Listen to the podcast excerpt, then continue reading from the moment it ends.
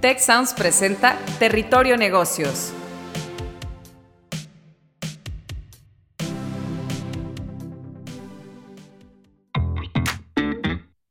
Bienvenidas y bienvenidos a un episodio más de Territorio Negocios. Muchísimas gracias por escucharnos y sumarse a la conversación con el hashtag Territorio Negocios. El día de hoy vamos a platicar de liderazgo femenino y equidad y para hablar de este tema tan trascendental hoy más que nunca, pues bueno, nos acompañan dos invitadas. Eh, pues para mí que admiro muchísimo, que las he seguido también bastante, una carrera increíble de las dos. Está con nosotros María Arisa, CEO de Viva. Muchísimas gracias María por estar aquí con nosotros hoy. Al contrario, Alicia, muchísimas por la invitación.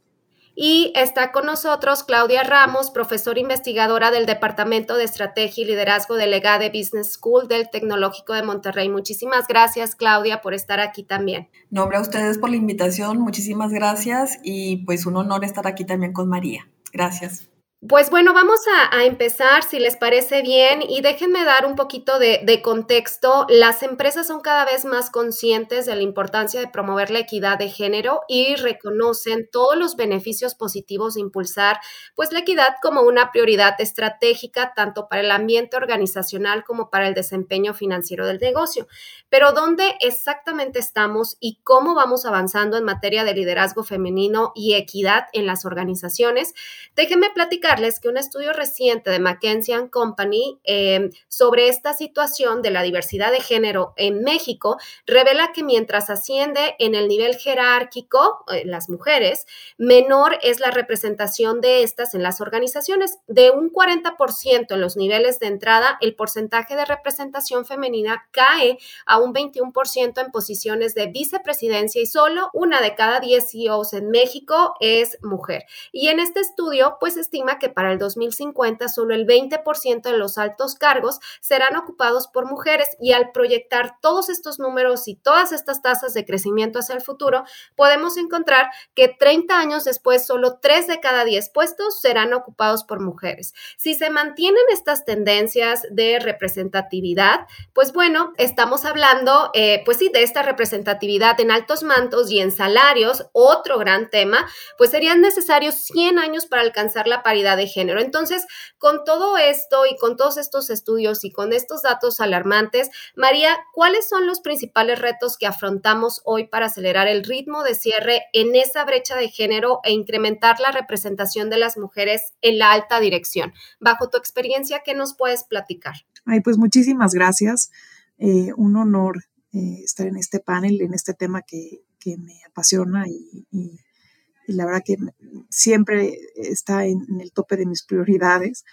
Y la verdad es que me siento eh, responsable porque una vez que llega uno a un, a un nivel en donde puede tener alguna injerencia, en donde la palabra importa, eh, siento mucha responsabilidad. Y lo que me he dado cuenta, em, Alicia, es que uno de los temas principales que siguen afectándonos a las altas ejecutivas y el camino hacia, hacia, digamos, de las mujeres hacia esta toma de decisiones en el top management, pues sigue siendo un tema de desequilibrio, de no equidad en términos de brecha salarial. Esto es un tema muy, muy importante que muestra que pues todavía hay una falta de conciencia de que la importancia de la mujer en puestos similares o con, responsabilidades similares y en una toma de decisiones similares no está eh, en el mismo nivel. Y eso creo que eh, necesitamos atenderlo de forma muy, muy importante. Para reducir esta brecha salarial, eh, la Organización Internacional del Trabajo siempre se ha mostrado muy asertiva en algunos términos. ¿no? Promover la transparencia salarial por parte de las empresas es algo importantísimo, o sea, hacerlo visible impulsar políticas de salarios y rangos salariales. Y, eh, y por supuesto, creo que esta parte de visibilizar ha sido pues un, tema fundamental aquí en Viva. Y déjame platicarte lo que hemos estado haciendo acá. Y básicamente hace, desde hace tres años, logramos reunir a 40 instituciones de manejadores de activos, inversionistas institucionales, los más importantes, Afores, pues administradores de activos locales, internacionales, bancas, cámaras empresariales, asociaciones, organizaciones de la sociedad civil y demás.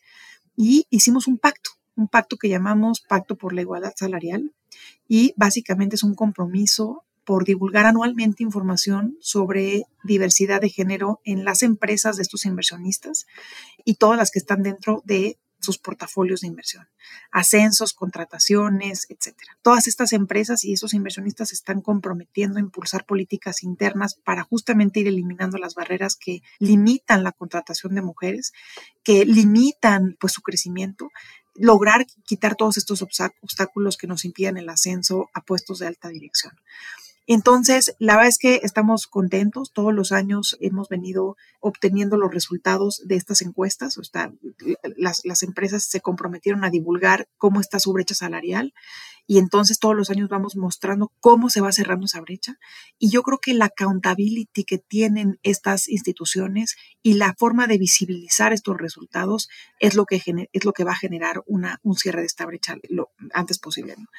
Y el segundo que nada más quiero comentar brevemente es, eh, pues obviamente, el lograr, eh, y lo estamos haciendo acá en Viva también, que las empresas que quieran formar parte de Viva con un listado, o sea, emitir capital o acciones, a partir del 2023, del 1 de enero de 2023, la eh, las autoridades, la Comisión Nacional Banca de Valores, nos, nos dio la autorización para que todas estas empresas, como parte del proceso de listado en viva, van a hacer, van a contestar un cuestionario de género, específicamente con preguntas que incluye cuántas mujeres están en la plantilla laboral, políticas para el desarrollo de la carrera de las mujeres, sueldos de hombres y mujeres para ver justamente la brecha y todas las políticas de diversidad. Entonces, esto a partir del 2023 va a ser parte de nuestro proceso de listado. O sea, esto no es regulatorio, pero es un autoproceso que hicimos acá en Viva para todas las empresas, porque creemos que lo que se mide se cambia y eso es muy importante. Entonces, este proceso va a ser eh, durante, es un proceso transitorio en los primeros dos años van a ser cuestionarios que no se van a publicar y a partir del tercer año se va a publicar toda la información de las empresas que hagan una emisión. Entonces, estas dos cosas creemos que son importantes, pero son reflejo de que necesitamos, y es, es eh, eh, contestando tu pregunta, ¿qué necesitamos para cerrar? Necesitamos que haya accountability. Necesitamos que la gente se comprometa, las empresas nos comprometamos con los cambios, con, con actividades y iniciativas muy específicas que puedan ser eh, medibles y que, y que tengan resultados palpables.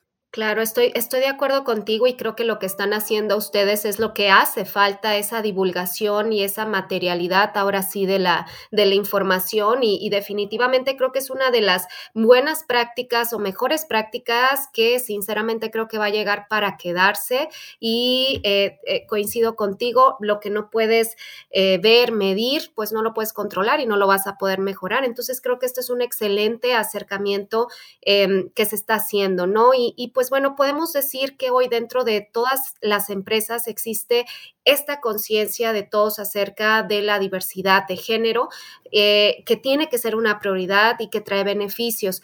Claudia, con este punto a favor, en tu opinión, ¿qué dimensiones organizacionales son clave para impulsar la equidad y progresar en la pues en esta representatividad femenina que tanto necesitamos en los altos mandos. Eh, muchísimas gracias, Alicia.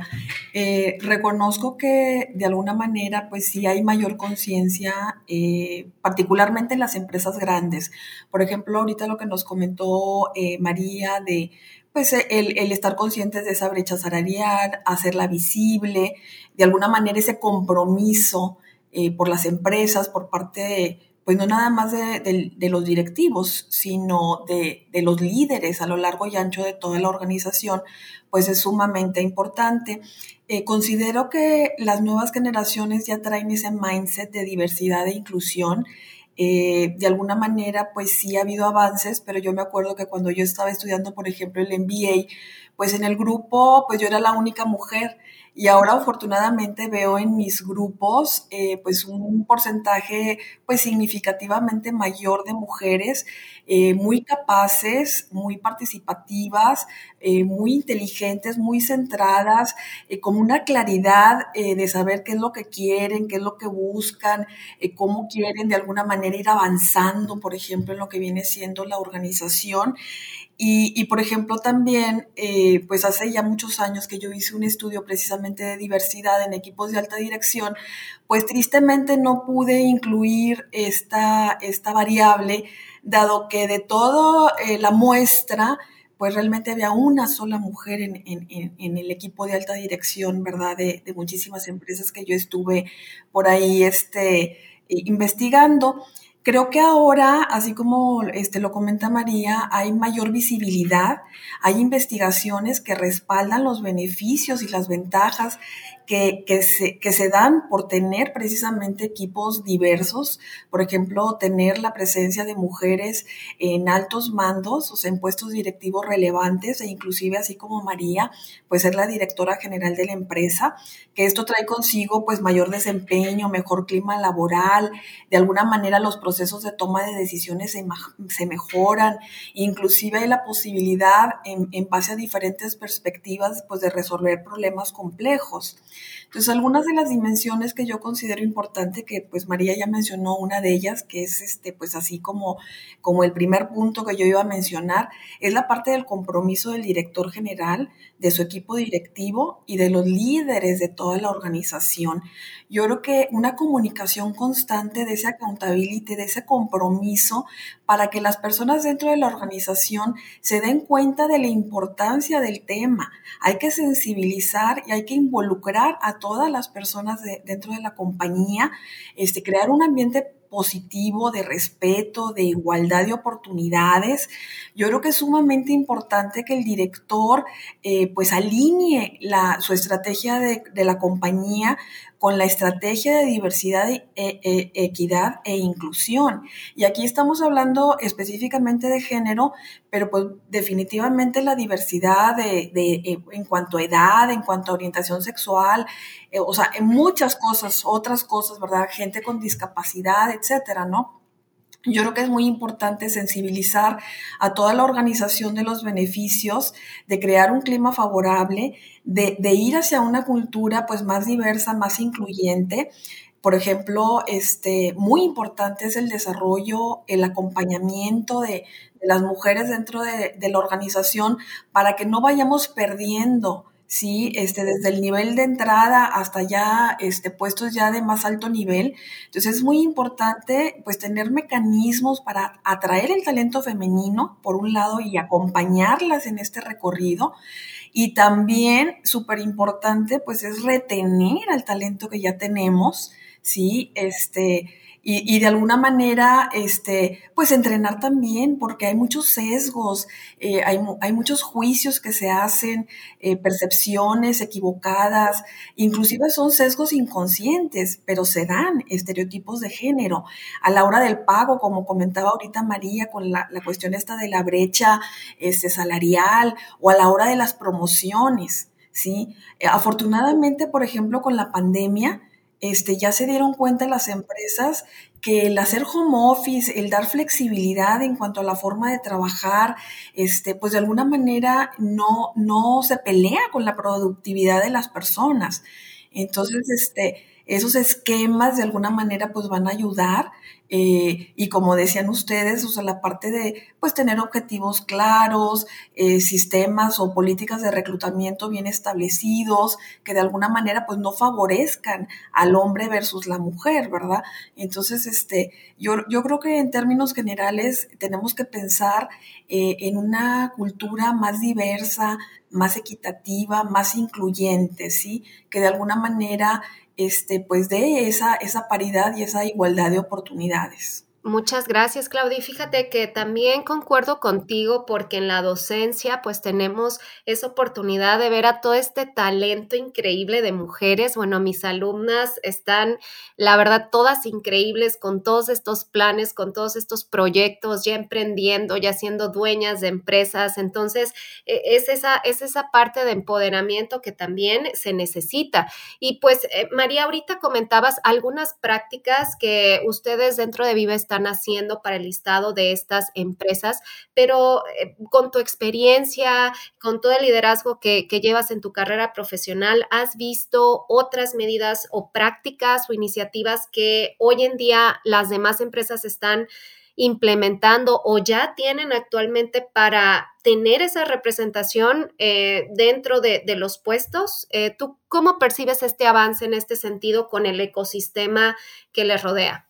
Ay, qué, qué, qué interesante. La verdad es que me, toca ser testigo de, de, empresas que están, así como lo dijo la doctora, es que es una eminencia, qué respuesta dio, este, que están liderando increíble las, las, iniciativas que se están dando. Me encantaría pensar que, esta, que este ejemplo permeará eh, en, la, en, el resto de las empresas porque es verdaderamente increíble lo que hoy hay empresas proponiendo y siendo testigos de. Y de hecho el, el martes que viene tendremos a las tres empresas ganadoras eh, en, en Viva que van a ser reconocidas por, estas, por estos esfuerzos que hacen.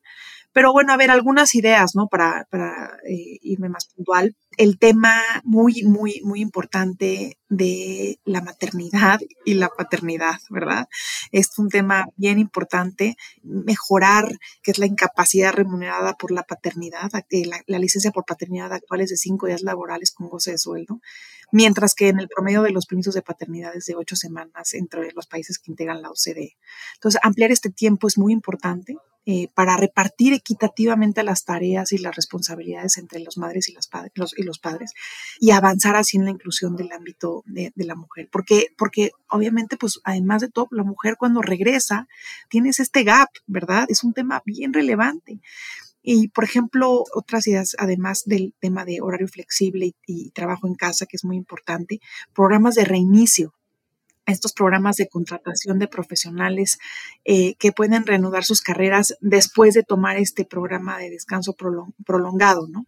Este, en Estados Unidos casi un tercio de las empresas de, Fortune 500 eh, pues tienen un programa de reinicio y eh, se estima que prácticamente el 43% de las mujeres dejan sus trabajos después de tener un hijo y justamente pues las empresas considerando este, este potencial programa pues puedes aprovechar esta, eh, este talento eh, y eh, para que estén, pues, cuando estén listas para reiniciar su, carrera. Entonces, este, creo que esto podría ser bien, bien importante también. Necesitamos políticas públicas que ya las aplican en otros países, ¿no? Por ejemplo, para que haya fomento y progreso en las mujeres específicamente en carreras STEM, por ejemplo, también bien importante. Y en algunas empresas están dando apoyo específicamente para las mujeres que están buscando eh, oportunidades de, trabajo en STEM. Entonces, esa es otra de las cosas que nos importa, que, que vemos interesantes. También todo el tema, por ejemplo, del cuidado infantil. Las mujeres necesitamos eh, poder tener además obviamente de horarios eh, flexibles, pues tener el espacio para que nuestros hijos estén bien cuidados, que tengan un espacio de calidad en que nos permita a nosotros estar concentradas en nuestro trabajo ¿no? y poder eh, hacer las cosas con dedicación y con foco. Entonces, también ese es un tema bien importante. Muchas de las empresas hoy generan esos, eh, e-, esa infraestructura, ese apoyo para las empleadas y eso es muy importante. Y bueno, por supuesto, la capacitación. La capacitación que, que, brindan las empresas puede marcar la diferencia para desarrollar el talento de las mujeres, ¿no? El sector de tecnología cuenta con muchas herramientas de capacitación continua para, para, sus empleados y creo que todas estas oportunidades deben de permearse en otros, en otros sectores también. Entonces, eso también muy importante. Otra de las cosas que nos gusta mucho es mecanismos de canalización de denuncias de acoso y, abuso laboral. Nos gusta mucho políticas, por ejemplo, de usar currículum ciegos para la contratación de mujeres, muy importante. Políticas de respeto entre hombres y mujeres y, que, se permee verdaderamente en la organización y esto lo, lo, hacen mucho a través de cursos, ¿no? De concientización de equidad de género y de unconscious bias que a veces no te das cuenta, pero, hacerlas visibles te, te, te, hacen ponerle conciencia a los temas, entonces eso creo que es muy importante. Y bueno, pues yo creo que algo, son algunas ideas, ¿no? Pero me parece que hay buenas prácticas que se están dando en, varias empresas y la idea de poder tener toda, toda esta cuestionarios de equidad y que podamos eh, lograr hacer un resumen y poderlo enviar al, al, resto de las empresas, pues va a ser bien importante para que algunas de ellas tomen algunas de estas ideas. ¿no? Claro, y creo que es, es, es el reto que ahorita eh, pues tenemos, pero también la, la, enorme oportunidad, y coincido contigo, hay etapas eh, de la mujer que inclusive hasta nosotras mismas decimos, híjole, va a ser muy difícil, o nos vamos poniendo esos, esos limitantes, pero si tenemos el apoyo de la organización, del gobierno, de la sociedad, de las empresas, de nosotros mismos, con capacitación, con herramientas, con esa flexibilidad, creo que es, es aprovechar, es un ganar-ganar, porque pues todos somos, somos talento, ¿no? Y todos podemos aportar dentro de nuestras trincheras eh, algo a, la empresa. Y, bueno, Claudia, yo tenía esta, esta pregunta, esta duda. Si tú pudieras en, todo tu expertise mencionar una lista de todas esas em, áreas de oportunidad que debe de atender en este caso el CEO con los equipos de liderazgo dentro de las empresas eh, con el objetivo de tener o, aumentar esa representación femenina. ¿Cuáles son, cuáles serían esos cinco puntos o esa lista o ese checklist que los eh, CEOs deben de tener para, para disminuir esa, esa brecha? Primero que nada, quisiera comentar que, bueno, si tuviéramos más CEOs como María, pues realmente hubiera, hubiera menos brecha, hubiera más conciencia.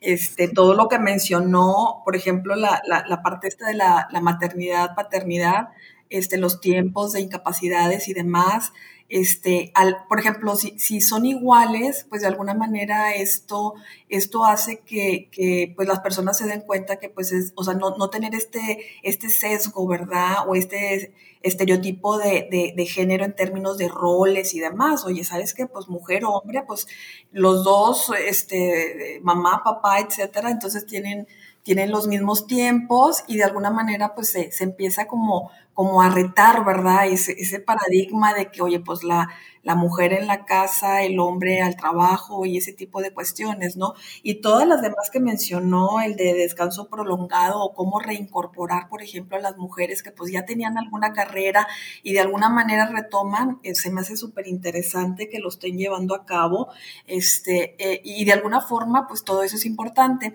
Ahora bien, este, pues definitivamente contar con el apoyo eh, del CEO y, y, de la alta dirección es pues fundamental.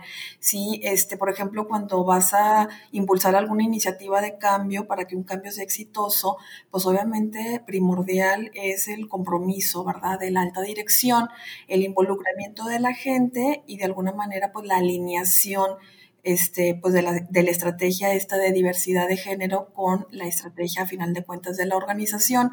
Pero ¿qué es lo que pasa? Este, pues a veces eh, pues no se, no se comunica bien ese mensaje de que este tema es prioritario, eh, que es muy relevante no es suficiente con decir estamos comprometidos, sino que de alguna manera este, pues hay que ponerle recursos, ¿sí? Eh, hay que formar un comité, un comité de diversidad, de alguna manera, como lo comentaban anteriormente, pues tener métricas, darle seguimiento.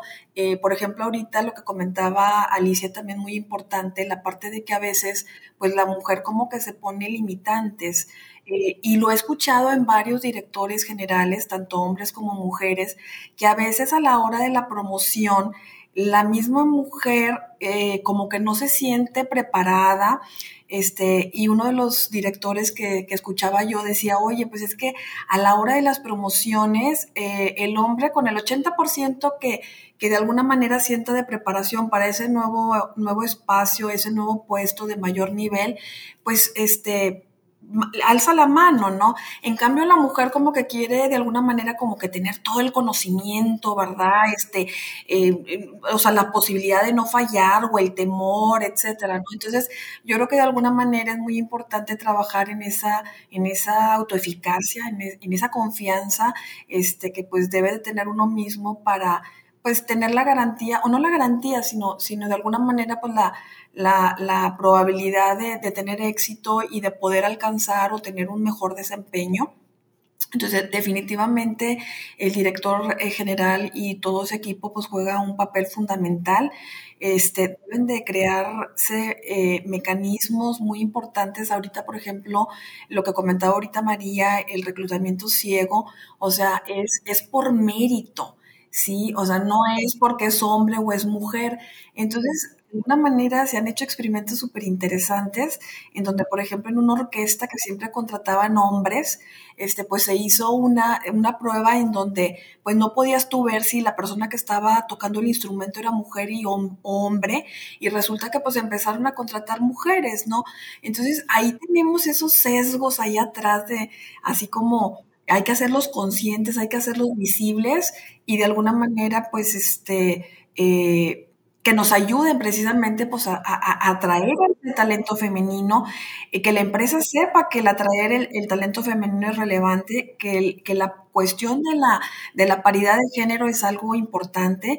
Eh, algo fundamental que comentaba María es esa, esa cultura abierta de respeto, este, una cultura en donde o sea, no es lo mismo tener una cultura de diversidad eh, o inclusión. O sea, puede, puede haber mucha diversidad de personas, pero realmente no se sienten parte de la, de la organización, no, no, no sienten a la organización, no tienen esa identidad, ese compromiso, ese engagement, ¿verdad? Ese ponerse la camiseta.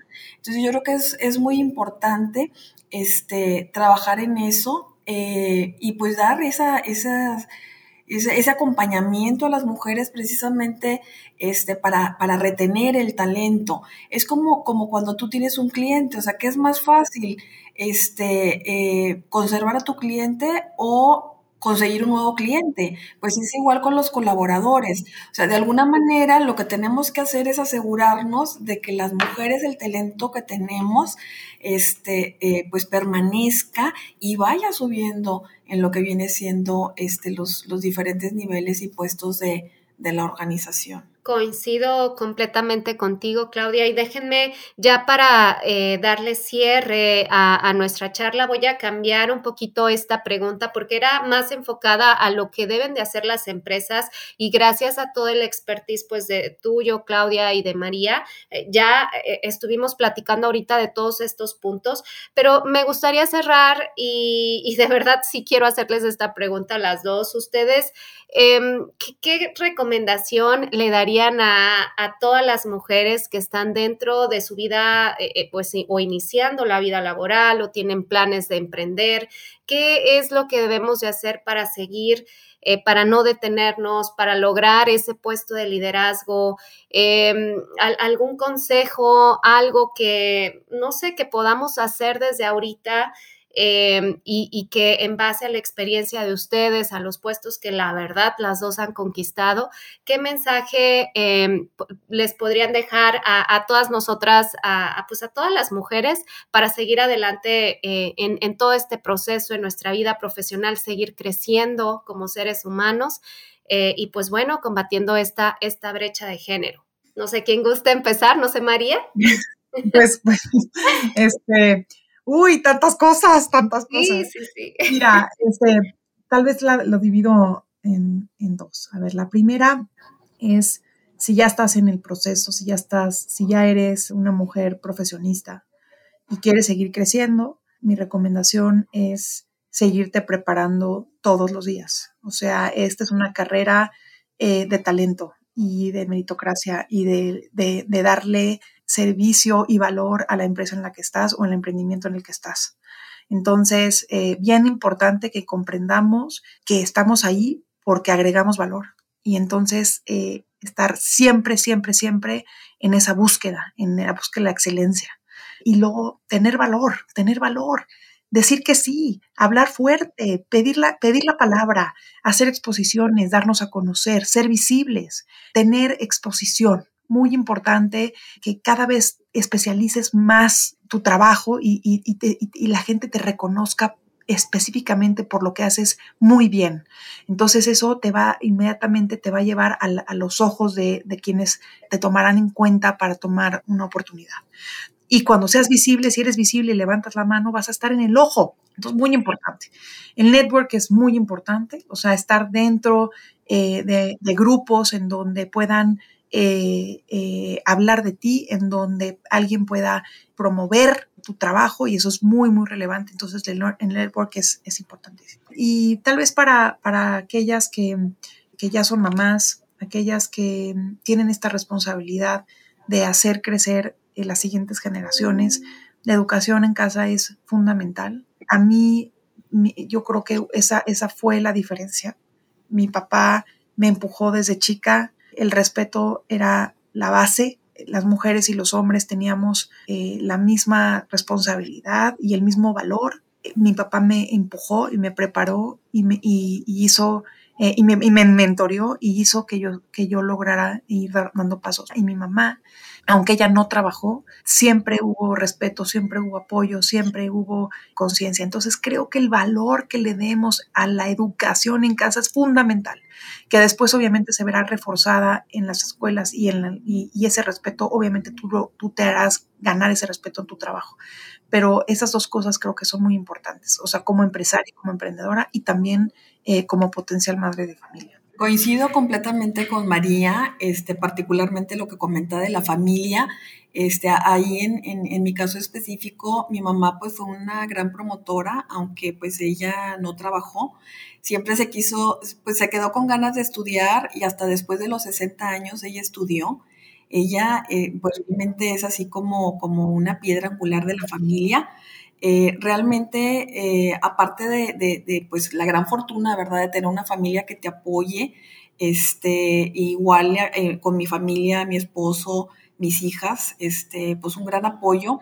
Yo creo que adicional a lo que comentaba María, eh, que algunos puntos pues se relacionan, yo creo que trabajar en esa autoeficacia de, las personas, o sea, tener esa confianza este, de que estamos agregando valor, de que podemos hacer la diferencia, este, que realmente nos merecemos, ¿verdad? Este, pues todos los beneficios y todas las, las, ventajas que de alguna manera se puedan tener ahí en la organización, tomar riesgos. Y yo creo que es muy importante así como buscar un fast track de que si de alguna manera este, pues el, el mentor, el coach, el sponsor pueden de alguna forma, este, las redes que comentaba María, pueden de alguna forma, este, pues complementar mi formación, eh, mi aprendizaje continuo, etcétera, pues de alguna manera, pues aprovechar todos esos recursos precisamente pues para sobresalir y pues mi gran sueño eh, para mis hijas y para todas las mujeres en general, pues de que exista, ¿verdad? Esta paridad eh, de género y pues que tengamos igualdad de oportunidades, tanto hombres como mujeres. Gracias. Muchísimas gracias, Claudia, María, pues increíble. Creo que yo agregaría también esta parte de sororidad entre nosotras y apoyarnos para construir esta, esta gran red, porque definitivamente eh, todos, todos, todos agregamos, agregamos valor. Entonces, definitivamente ya, ya noté muchísimas cosas. Espero que nuestro auditorio, nuestro público también. Eh, me quedo con millones, millones de consejos, millones de cosas desde el punto de vista profesional en las empresas personal. Y pues bueno, quería agradecer Claudia Ramos, profesora investigadora del Departamento de Estrategia y Liderazgo de Legade Business School del TEC de Monterrey. Muchísimas gracias, Claudia, por estar hoy aquí con nosotros. Y a María Arisa, CEO de Viva, a las dos, muchísimas, muchísimas gracias por acompañarnos el día de hoy. Muchas gracias a ustedes. Al contrario, un gusto, un gusto enorme y, y bueno, pues qué honor también estar con la doctora aquí. Pues muchísimas gracias y a todos eh, sumarse, invitarlos a, que se sumen a, de nuevo a la conversación con el hashtag Territorio Negocios y pues bueno, nos vemos en la próxima. Muchísimas gracias. Si quieres conocer más sobre los sucesos de la actualidad política, te invitamos a escuchar Con su permiso. Estamos ante la batalla de política económica más importante de este sexenio. El podcast en el que nuestros expertos hablan sobre los temas más actuales de la agenda pública en México y en el mundo. Escúchalo en Spotify, Apple Podcast y Google Podcasts.